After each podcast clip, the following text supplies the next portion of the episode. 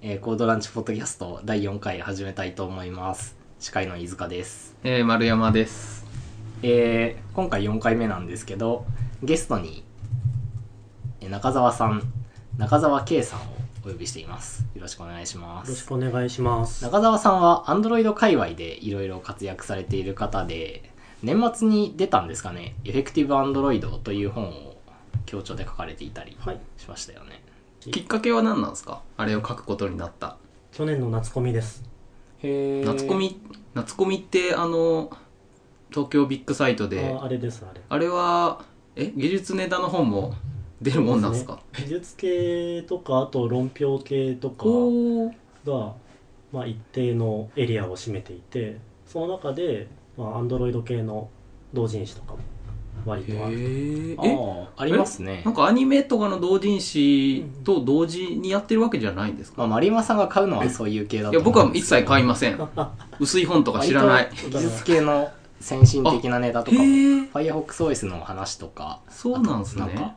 うん、僕、コックの本とかたまに見てましたねなんか、もともとのイメージの、あの、なんだろ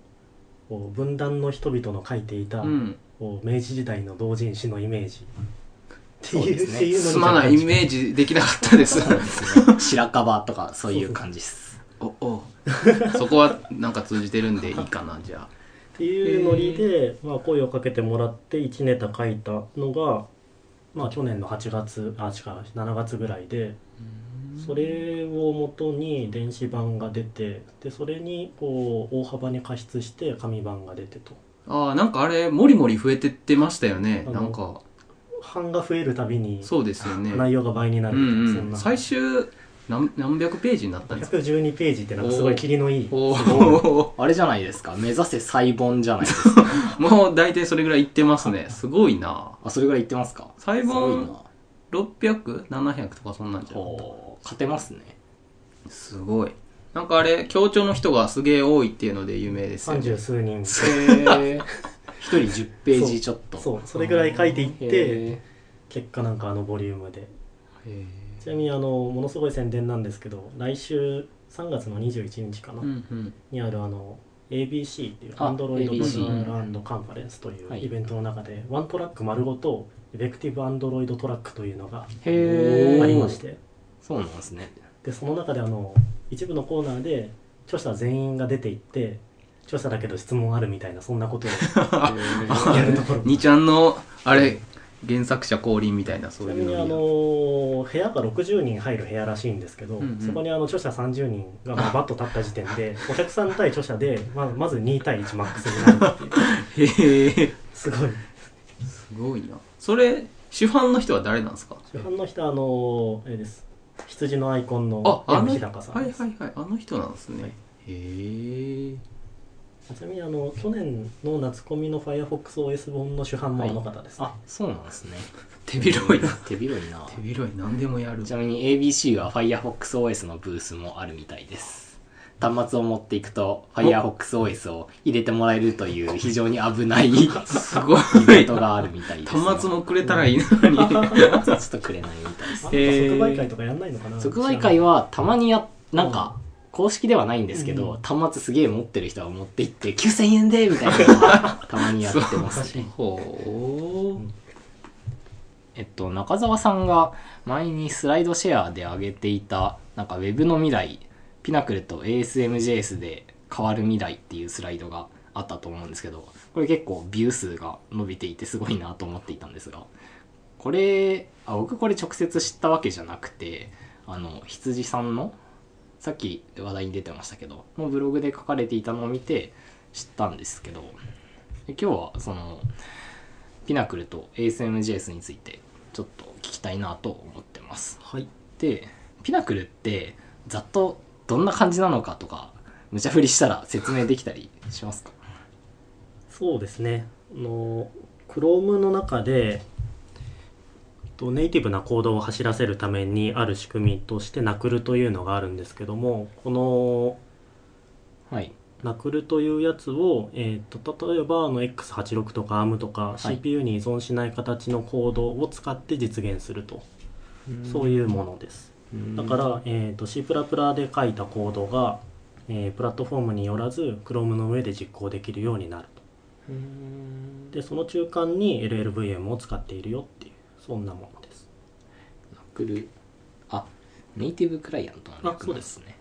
ナクルはそもそも何の目的で立ち上がってたんですか、えー結構前ですよね。そうですね。まあその昔からあのウェブの上でも、うんうん。まともなスピードでうんうん。プログラムを実行したいっていう要望はずっとあって古くはマイクロソフトの ActiveX とか、うんうん。その辺であったんですけどそれを、えー Chrome の上で割と安全に動かせるようにしようっていうことで決められてきた仕組みがナクル。うーんフラッシュプレイヤーとかななんだっけ？シルバーライトとか？位置づけは一緒なんですか？ちょっと違うんですか？とどちらかというと、えー Chrome の上で、えーフラッシュとかを走らせるためにナクルが必要。おお一段下なんですね。そうですね。へえいやえーっとフラッシュについてはなんか若干特殊な方法を使っていた気もするので、ちょっと不確かではあります、はははへえ。でもレイヤー的にはちょっと違うポジションなんですね。そうですね。うーん。うんターゲットは Chrome だけっていうことなんですね。一応まあオープンな仕様になっているので他のえーっと例えば Firefox とかでナクルを実装してもいいよということにはなってるんですけど、まあ、うん Firefox とかはまああくまでも Web の上で完結するものっていうのを押していきたいということでナクルの実装はしてなかった気がします。なん。か若干話それるんですけど、はいはい。その Chrome 上で動くっていうことは Android の Chrome でも動く。これが残念なことに動かないです。それは現状は？現状はそうですね。でえっとそれがなんか簡単か難しいかで言うとうんうん。割と難しい、へえでっていうのの理由は、まあ、うんうん Android の、えープロセス間通信の仕組みというのが、うんうん。えー Linux のものとは割と別になっているから。はあはあはあはあ。えちょっとプロセス間通信その Chrome 上はいはでナクル、ピナクルが動くときはプロセス間通信が必要になってくるんですか、えーとナクルがそもそも実行されるためには、うんうん。えー Chrome から、えー、とそのナクルで実行したい対象の、うんうん。えー実行ファイルをサブプロセスとして立ち上げてでそのサブプロセスからは、えー、と OS のさまざまないわゆる C ランタイムうんうん。っていうのに直接アクセスするわけではなくて、うんうん。Chrome が用意しているラッパーを経由して呼び出せるようにするっていうことでサンドボクシングしてると。はあはあはあ、じゃあそこでプロセス間通信が必要になるんだけど Android はその仕組みがちょっと Android 独自、割と手間がかかる。ということでまあ今のところナクルは存在しないし、うんうん。でえっとピナクルの仕組みというのは、まあ、ナクルに大きく依存してるので、うんうん結果的に Android にピナクルが来るのは相当先なんじゃないっていう。う、ん。えー。じゃあ今ポータブルになっているのは Mac と Linux とと ChromeOS と ChromeOS と ChromeOS あで ChromeOS は、まあ、ARM でも走るよねっていうのがあるのでーどれかというと、まあ、Google 的には一番推したい筋っていうのは ARM プラス ChromeOS なんじゃないかなって、まあ個人的には思ってます。今のところです。ChromeOS って割なんかすごい昔にちょっと聞いたなくらいしか知らないんですけどあれって今も開発続いてるんあですね？続いてますね、うんうんうん。続いてますし最近どこだったかな？アメリカで売れているデスク,、えーデスクトップじゃない。ノート PC の一定シェアを ChromeOS が取ってきているよというお話もある。のでまあすごい。一定何パーとかですけどね。へえまた日本は省けなんですね。まあみんないらないでしょ。みんな MacBook Air 買うでしょ。そうですね。日本だと今のところそうですね。いや。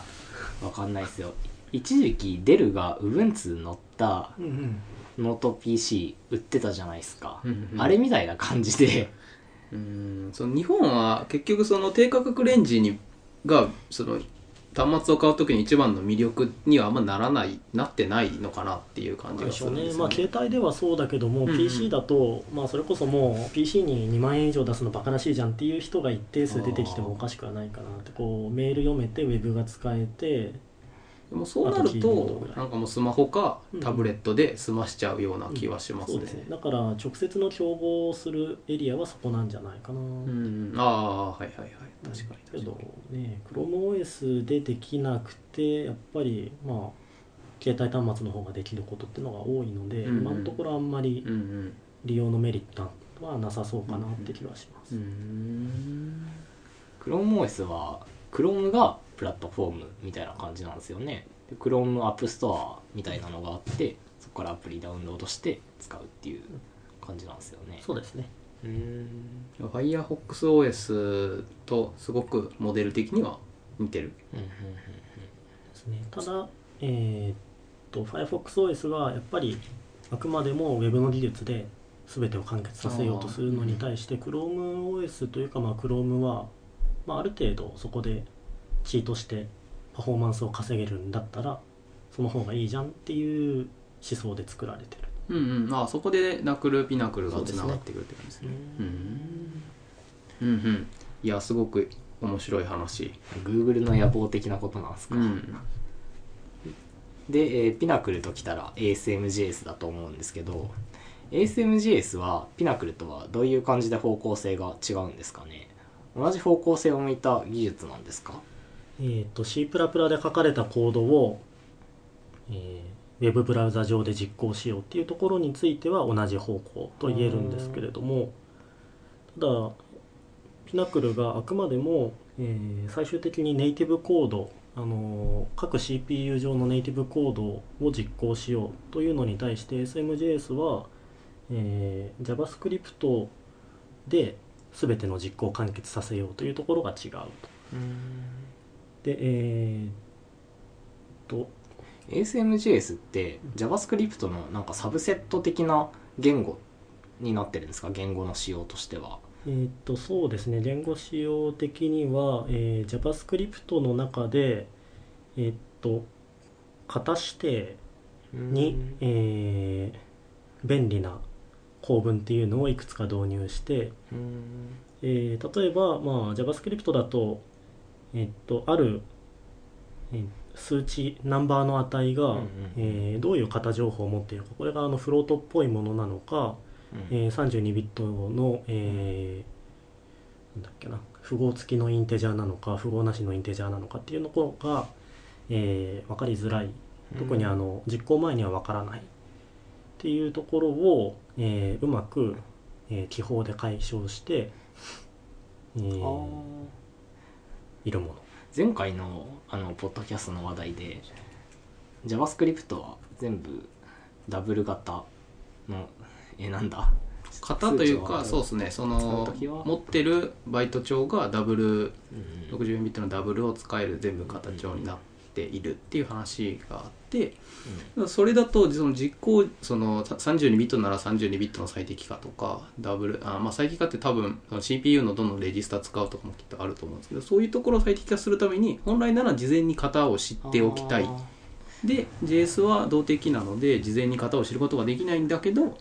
JS としてバリッドなそのシンタックスを使いつつも多分型を明示できるようなそうですね。トリックを入れてるので例えば、えっと各関数の冒頭で、えー x イコールプラス x っていう記述をすると、そこの x はダブル型である。うんうんうんうんというふうに扱われるように。はいはいはい。その JS 的にもバリッドだしその効果は特にその副作副作用一応あるのかな、ね。まない。もあ、ないでそういうなんかこうちょっとおまじない的なのを書くと ASM のランタイムがそれを型を判定してくれる。まあ、ASM のランタイムというか、まあ、そうですね。ASMJS 向けに最適化された JS エンジンの場合、うんうんあじゃあ ASMJS で ASMJS 用に JS が拡張されているってことじゃなくて JavaScript がもともと持っていた言語の構文を使う。JavaScript っていうか ECMAScript ですか、そうですね。そしてなんかこの辺りの仕様については、えっと、ECMAScript の次世代の、えーあ6です ES6、か。はいはい、の中では、まあ、同様にして、えー何種類かのアノテーションを事前に行っておくことで、えーコード実行を早くしようっていうところは盛り込まれているという話を聞きました。素晴らしい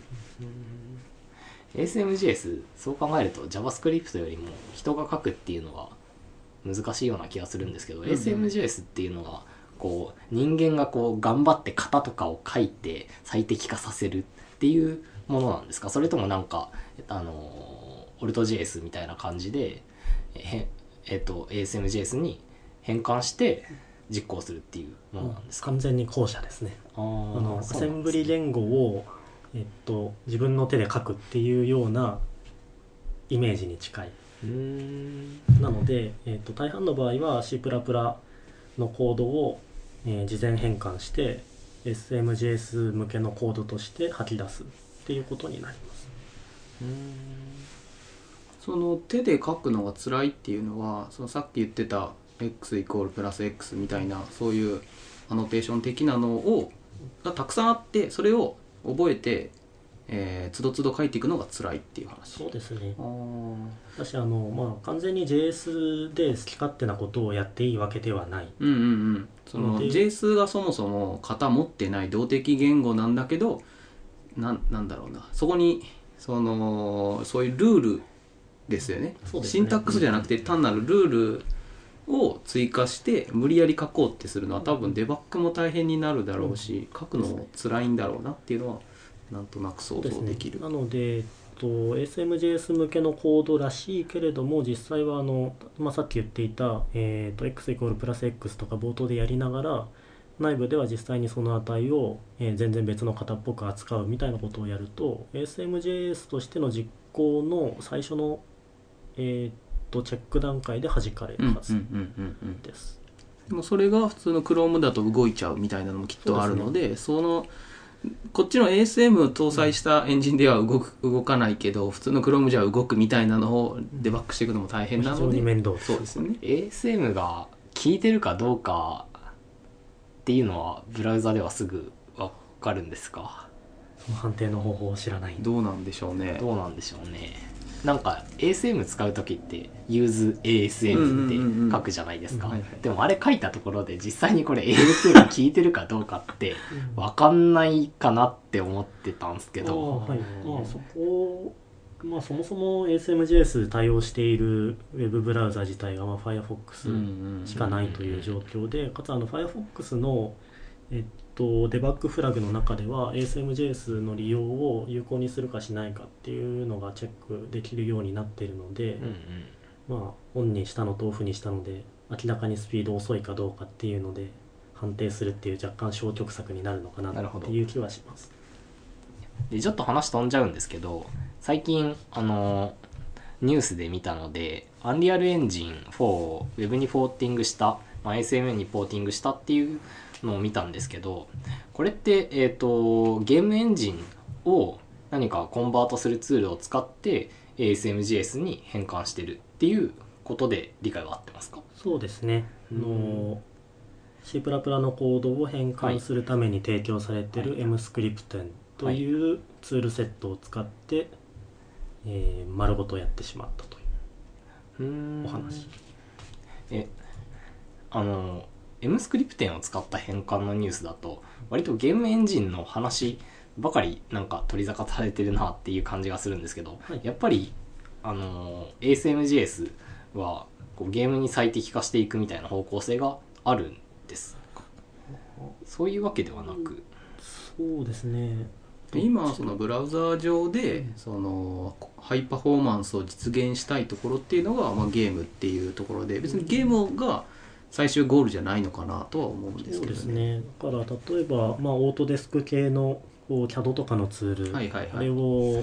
手軽になんかタブレット対応しようとかいうことになっても割と効果はありそうだなっていうエリアですね。だけどまあやっぱり数十万行とかあの、はい。ゲームエンジンとコードってまあ簡単に言っちゃいがちなのではい。その規模のコードでも割と簡単に変換できるよっていうのがまあ M スクリプト自体の技術デモとしてもすごくうんよくできてるってことなんじゃないかなって思います。キャッチーですよねそうですね。なるほどゲームエンジンを M スクリプテンでこう何十万行もあるものを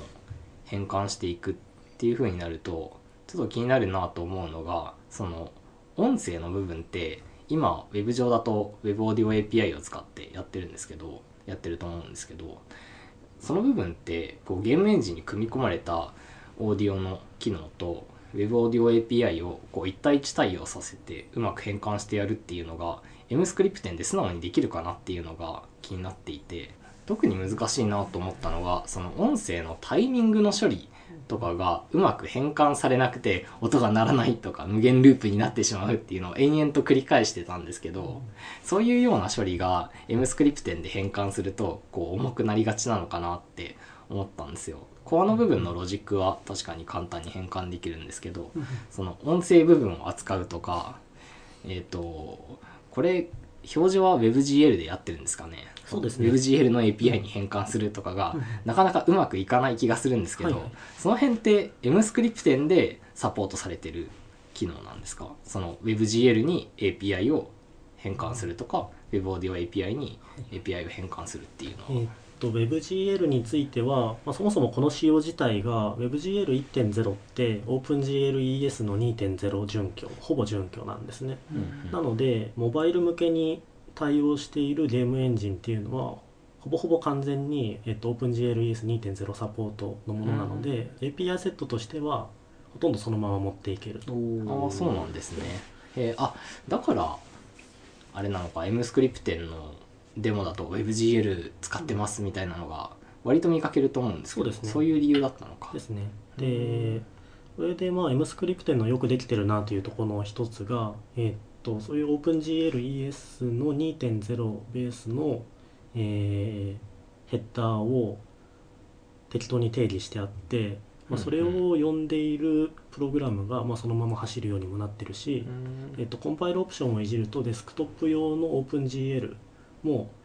ある程度のまあパフォーマンス上の制約はあるけれども割とそのまま動くようになっているということで、えーっと WebGL に、えー描画機を持っていこうとすると、まあ、通常ハマるであろう面倒くさい問題の大半がそこで吸収されてるっていう。へえそうだったんですね。それはその WebG あ OpenGL っていう統一の規格があるので、そうあの WebGL JS の WebGL であろうと、その C++ の OpenGL であろうと、まあ、API セットを大事に紐付けやすいってことなんですかね。そうですね。ただまあえーっと OpenGL の中でも、えー必須の要件のものと,、えーっと拡張機能として、はいはい。まあ、ベンダーによって実装してもいいけど実装しなくてもいいよみたいになってるものもあってこの辺どこまでちゃんとサポートしてるかはあんまり調べられてないですでで、まあ、話戻っていって WebGL はまあいいんだけども一方であの Web オーディオそうですね。は確かにまあ問題になる部分で、なんかオープンな Web オーディオ Web オーディオというかオープンオーディオの API オープン GL みたいなものってないような気が。えっと、あそれ自体は、えっと、OpenAL とへいう、えあるまあ、オーディオライブラリ。これがあの iOS でも使われてるシリーズ。なんですけどあのこれ実際は100%オープンではなくて、えっと、クリエイティブっていう会社が、えーメンテをしている。割とオープンだけど実際プロ,、えープロプライエタリーなものですと。に対してこれをあの OpenGL と同じあのクロノスグループがメンテしてるものも一方であってこれが OpenSL うん。オープンサウンドライブラリーかな。というもので、えーこの2社、まあ、似たような機能を持ってるんですけど微妙に呼び方は違うと。それで、えっと、Android 2.3以降だと OpenSL をサポートしてるうんという具合に、まあ、ものがいろいろ違って、えっとそうなるとやっぱり、まあえーオーディオ系の移植というのは大変ということであの、まあ、去年出ていたニュースでアンリアルエンジンが、えー5日間でああありましたね。そうですね。えっとこんなに早く変換できちゃうぜみたいな。ASMJS に持っていけたよっていうニュースの中で、まあ、よくよく読んでみると、えっと、コアパートは1日で終わったけども残り4日ぐらいは Web オーディオ化っていう、まあ、サウンド系のライブラリの変換に時間かかったよ。っていうのがあるのでやっぱりまあその辺りは問題だなっていう気はまだしてます。ここでまあさっくりと OpenSL 対応とかができるといいんですけれどもまあそれはなんか基盤になってる API セットが若干違うところもあって、まあ、そう簡単にはいかないかなって気もします。あのアンリアルエンジンを ASMJS にコンバートする話はよく分かったんですけどあの中澤さんが携わっていらっしゃる某ゲームエンジンは ASMJS に変換しようみたいな試みはないんですか？あのそうですね。プレイグラウンドですけど、はい、あの某社が出しているそうですね。プレイグラウンドというエンジン、これもあの実際、えっと、ピナクルか ASMJS のどっちかに持っていきたいなっていうのを、まあ、前回上げていたスライドの最後の方でも書いていてでこれを最近もりもりとやっていてでまあとはいえなんか無限に時間をかけてもしょうがないので、はい。えっと、アンリアルエンジンがまあ5日間でどうにかなったよと聞いたのでとりあえず10時間ぐらい頑張ってどこまでできるかっていうのを試してみたっていうのが実は先週で、ほうほうほう。そあのその話をちょっと先週先週なんかいないなって思ったらなんでもないです。いやそんなことはない、はい。木曜の晩からやって金曜の朝にあそうなんですね。あの資料をまとめてあの金曜日のあの部内の定例ミーティングで喋って、月賃あえーまあ、撃沈みたいなそんなお話なので。ああそうなんですね。そうそうでも一応なんか発表するぐらいのことはやったやろうとはしたっていう感じなんですか？ですね。へえ実際ゲームエンジン変換してみてはい。どう,、どうでした？どこがうまくいきました？どこがダメでしたかっていうのを聞きたいですね、とそうですね。あのまずまあとりあえず10時間かけてゴリゴリやってみようっていう中でえー、とこれそもそもできるのかっていうのをまあ最初あに調べていって、ですね。でまあ、そうなると当然 M スクリプテンがどういう機能を実装していてどういうものがないのかっていうのを調べていくことになるんですけどその話からざっくりした方がいいかなとあお願いします。思うんでえーっと例えばあの M スクリプトンで、まあ、すごくよくできてるなと思ったところがファイルシステムなんですね。あの通常えっと Linux 上とか Windows 上で、えー、exe ファイル実行しようとすると当然まあどっからか、えーっとリソースファイルを読んできてテクスチャーを読んだりサウンド読んだり、うんうんうんまあ、ゲームの定義ファイル読んだりってするじゃないですか。はいでこれに相当する部分が、まあ、JS 上ですごくよく作られていてだから、えーっと M スクリプトにかけたプログラムから F オープンやって、えースラッシュどこそこっていうパスを指定してフファイルを読んでこようとすると、うん。その裏っ側でえーっと JS の拡張ファイルに切り出された、えーっととあるファイルのロードから、えーっとその、えー F オープンへのつなぎ込みあたりまで勝手にやってくれるっていう。うん。独自にファイルシステムも一個仮想的なものを用意してるっていうイメージですか？であとまあこれなかなか面白いなと思ったのがと例えばブラウザ上で使えるファイルシステムがまあ2つ用意されてて、えっとほう MEMFS っていうのと IDBFS っていうやつなんですけど、まあ、前者が完全にあのリードオンリーで、えーまあ、リードオンリーというか正確にはこう書き込みをやっても、えーファイルに書き出せないだから実行が終わって次にまあ F5 とか叩くと消えてしまうというもので一方まあ IDBFS っていうのは、えー何かの書き換えを行ってフラッシュをするとえっと HTML5 で定められて index.db というものの中に実際のデータを書き出してくれると。だから永続的なファイルシステムとして使えるって。いうものとまあ両方用意されてて。あだからあこれはなかなか良いなっていう気がしました。ああその IDBF とかさっき FS とか出てきたやつっていうのはそのなんだ？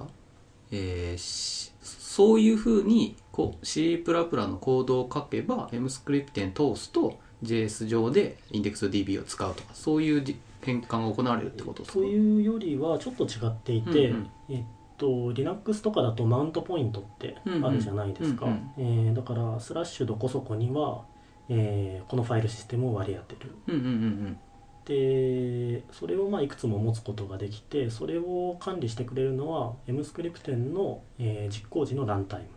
うんうん。なので、えっとうんうん通常のプログラムを C++ 側で書く人は従来通りのコードをそのまんま書いておけばはいはいはいはい、えーっとその実行時に、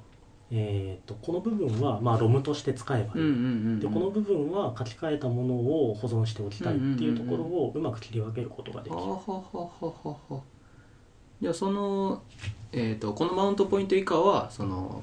えー、1回きり書き込読み込みだけとかこのそうですさきは、えー書き込み可能とかっていうのはそれはなんか定義ファイルを別途それだけは作るっていう話なんですかね。そうですね。はいはい、でそれを、えー、と変換後の JS が読んでくれてああこれは永続性出すためにあのインデックス DB なり WebSQL なりなんかを使うっていうリストになってる、おーおーおー賢いだからなんかゲームとかだと特に99%ぐらいのデータっていうのはリードオンリーで、まあうんうんうん一部の設定ファイルだけが書き込み必要って感じだと思うのでそういうのにすごく向いてるなっていう気はしましたうんうんとなかなか素晴らしいのがこう、まあ、ファイルシステム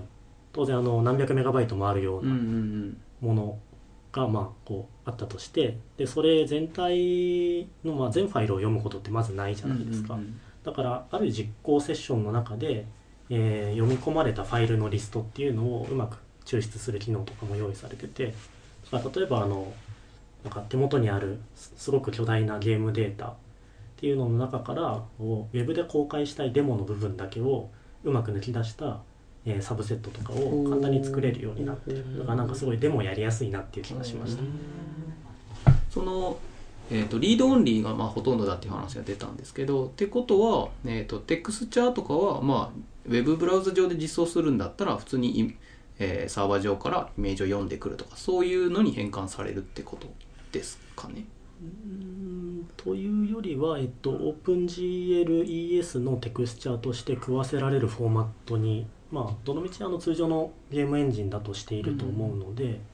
でその形式で、えーっと生成されたデータをなんか ZIP で固めとくようなイメージです。ほうほうほうほうほう。じゃあそれそのテクスチャー自体は、まあ、普通のゲームだったらゲームのバイナリーの中にテクスチャーも含めると思うんですけど、それがブラウザになった時はえーとまあ、ZIP で必要なものがまとまっててゲーム開始時にロードして内部で、まあ、切り分けるのか何なりかして使うような形、そうですね。ほうほいほいほいほい。なるほど。ファイルシステムは良さそうだ、うん。すごく良さそう、うん。でまあ一方で、えーっと C++ のものを JS に持っていこうとすると、まあ、どうしても気になるあたりがマルチスレッドでの実はい。はいはいはい。行確かにというところなんですけども、まあ、これについてはまあやっぱり、まあ、JS 上の制約でしょうがないねというところで、えーっとメモリ空間を共有しつつマルチスレッド実,、えー実行させる方法っていうのはないですと。まあ、だけども、えーっと例えばゲームエンジンの上でやりたいあるまとまったサイズの処理を、えー分けた、えーっとウェブワーカーを作るっていうような仕組みは MScript の、えー独自に提供しているヘッダーの中で、えージョブ生成的なものっていうのがあるのでうんうん。うんそれを使って、まあ、実質マルチスレッド動作はできる。だけど、まあ、通常の、えっと、P スレッドベースとか、えっと P スレッドって通じるんだろうか。うんうん。あ大丈夫。はい、で書かれたプログラムがそのまま走るわけではないので、うんうん。そこについては書き換えが必要です。ああそれは M スクリプテンが提供しているそのスレッドの機能に書き換える。っそうですね。ていう作業。でー。書き換えるというか、まあ、書き換えられるケースもあるし、うんダメなケースもやっぱりあって、はいはいはいっていうのが、えっと通常のマルチスレッド、まあ、P スレッドベースのもので想定されない挙動っ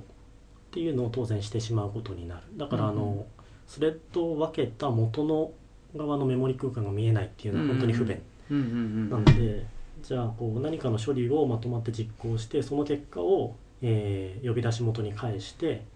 でそれを適切にこうマージして処理するとかそんな処理を新たに書かなきゃいけなくはなります。まあ、他にもあの例えば64ビット整数の演算っていうのが、えー JS の場合だと、まあ、残念ながら多分あの前回の話でもあったと思うんですけど、うんうんうん実行523ビットぐらいしかそうですね。まあ使えないフルでは使うんえないはず。ダブルとしてなので。そうですね。っていうところでじゃあ64ビット整数は、えーっと実際のところシミュレート実行されてしまうのですごく遅くなるあよと、あはいはいはい。まあ、いくつかコーディング上の制約っていうのがあります、けどまあそれらに気をつけていけばまあ割となんとかなるかなっていう感じです、でそう。であごめんなさい。あの前前半の話がすごく長くなっているんですけあどいえ全然大丈夫です。でえーっとあとまあさっきちらりと出てきた OpenGL 周りだとまあ通常の OpenGLES2.0 のものはほとんど全部あるのでまあ基本いじる必要ないです、うんうんいうところまで調べてあまあこれだったらなんとかプレグラウンドというエンジンを移植することもできるんじゃなかろうかというところまで、まあ、見切りをつけて、えー、と見切り読みをつけて、えーまず軽く触ってみましたと。でえっとまあ、1時間ぐらいこうざっくりといろんな C++ のコードをコンパイルしてみたりしたところまあまあなんか程よく動いてるなという感じだったので、えー残りの6時間7時間ぐらいで、えーまずプレグラウンドというエンジンがサポートする、まあ、ルアーの機能を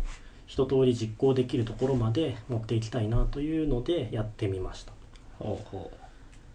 やったんですけどまあまあうまくいかなくて。うはい。でうまくいかなかった理由っていうのはもともとあのこのゲームエンジン自体がサポートしているプラットフォームが、えー、と Windows と、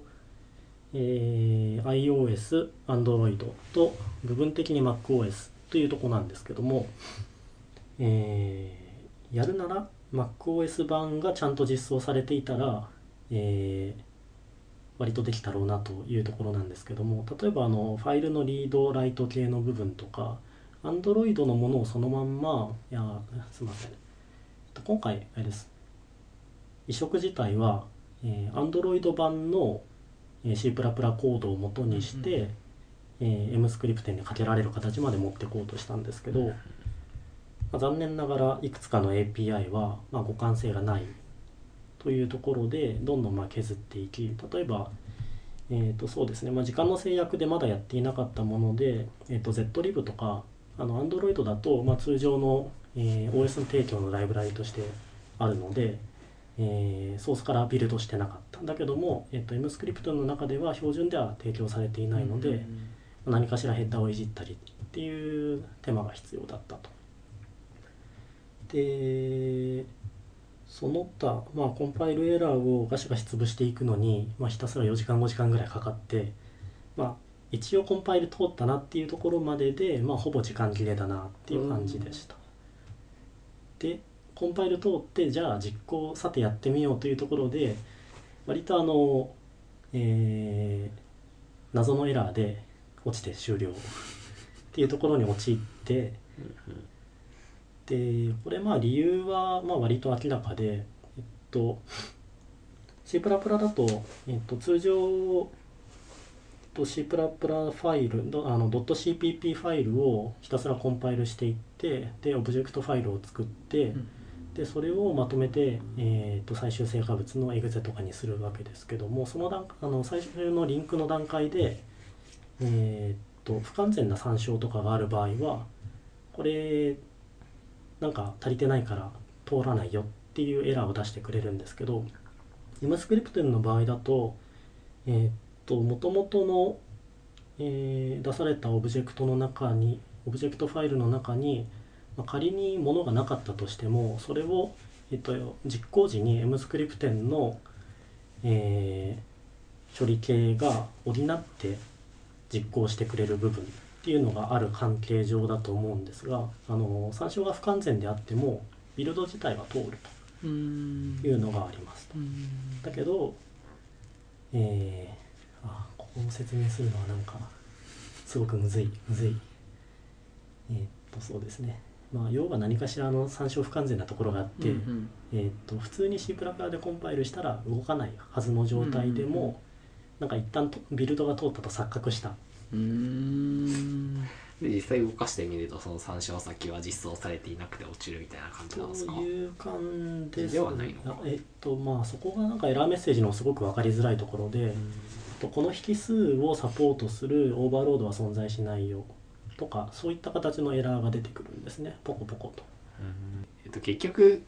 あのこんえっと M スクリプトで変換するときに何が原因で失敗してしまったって思いますか？どこの手順がまずかった？そうですね。あのひたすらこう M スクリプトの提供してる MCC っていう、えーコマンドですか？そうですね。コマンドというかまあコンパイラーで、えービルド通そう通そうとしていったんですけどそもそもその前にえっとその Android 版でビルドしていたもろもろのソースコードを、はいえー切り張り下をしてまず C++ の通常のクラン上でコンパイルとリンクが通るところっていうのを確認すべきだったと、まあ、そこであの若干優先度を見誤ってうん。時間内に終わらなかった感がします、じゃあ M スクリプテン通して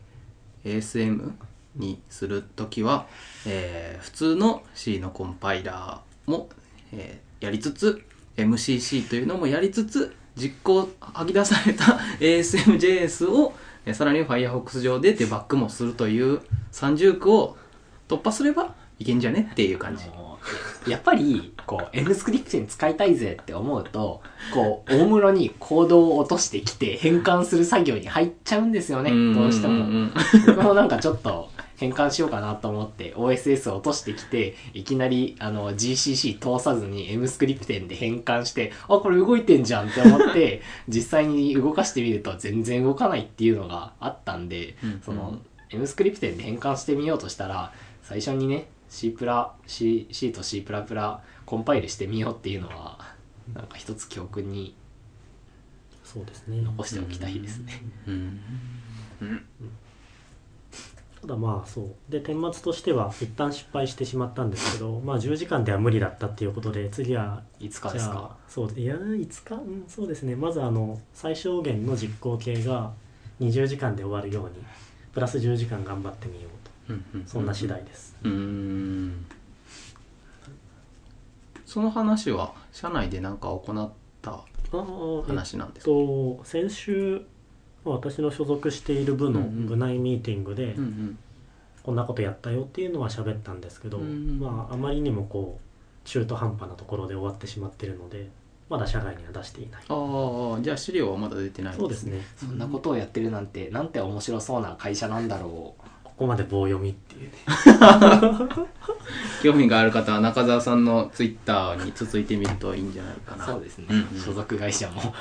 そうですね。全部オープンなはず？かな、そうですね。はい。えー そろそろ時間もしてきたんで終わりたいと思うんですが今回はこのポッドキャスト新しい試みをしようと思いましてえー次回予告をしたいと思います。今回中澤さんにえーピナクルと ASMJS について説明してもらったんですけど両方とも LLVM っていうものが根幹にあると思うんですね今回の話は AS ASM じゃないや ASM とピナクルの話した時も LLVM の話には触れなかったんですけどあのまあ僕と丸山さんが不勉強だったこともあり話が聞けなかったんですが次回は誰かに LLVM の話詳しく聞きたいですね。そうですね。でそこで読んでおいた方がいい本があるらしいじゃないですか。えー、っとそうですね。あの全然私が関わったわけでも何でもない本ではあるんですけどもえっと狐さんでもわかる LLVM ですね。達人出版会から出てるやつです、ね、これは Firefox というかモジュラと何らかの関係が？大体ない気がしまあますけどね、ない。そう。狐さんうん。あんま関係ないはい、うん。これを読んでおけば LLVM についての知識は一通りわかるっていう。そうですね。あの LLVM の概要についてというのとあと、まあ、LLVM フロントエンドと言われるものを、えーじゃあ実際に作っていこうっていうところで、おえー、とオレオレ言語の設計から、えーそれの構文解析やって、えーそれをどのように LLVM 上で定義されるコードまで落としていくかみたいなのが一通りザクッと書いてある本なので、ーなんかすごく身になる。へなんか大学の教科書とかでコンパイラー概論みたいなところで使われてもいいんじゃないかなみたいなそんな感じの本です。すごい一押しですね。じゃあ今この場でポチります。どこで買えるんですか？達人出版会というところで買えます。ちなみにあのインプレスさんからね、えー書籍版も出てた気がします。へえなゃあで紙媒体が良い方はそれ読んで勉強しておきますんでします次回お楽しみということで。はい。中澤さん今日は長々とありがとうございました。ありがとうございました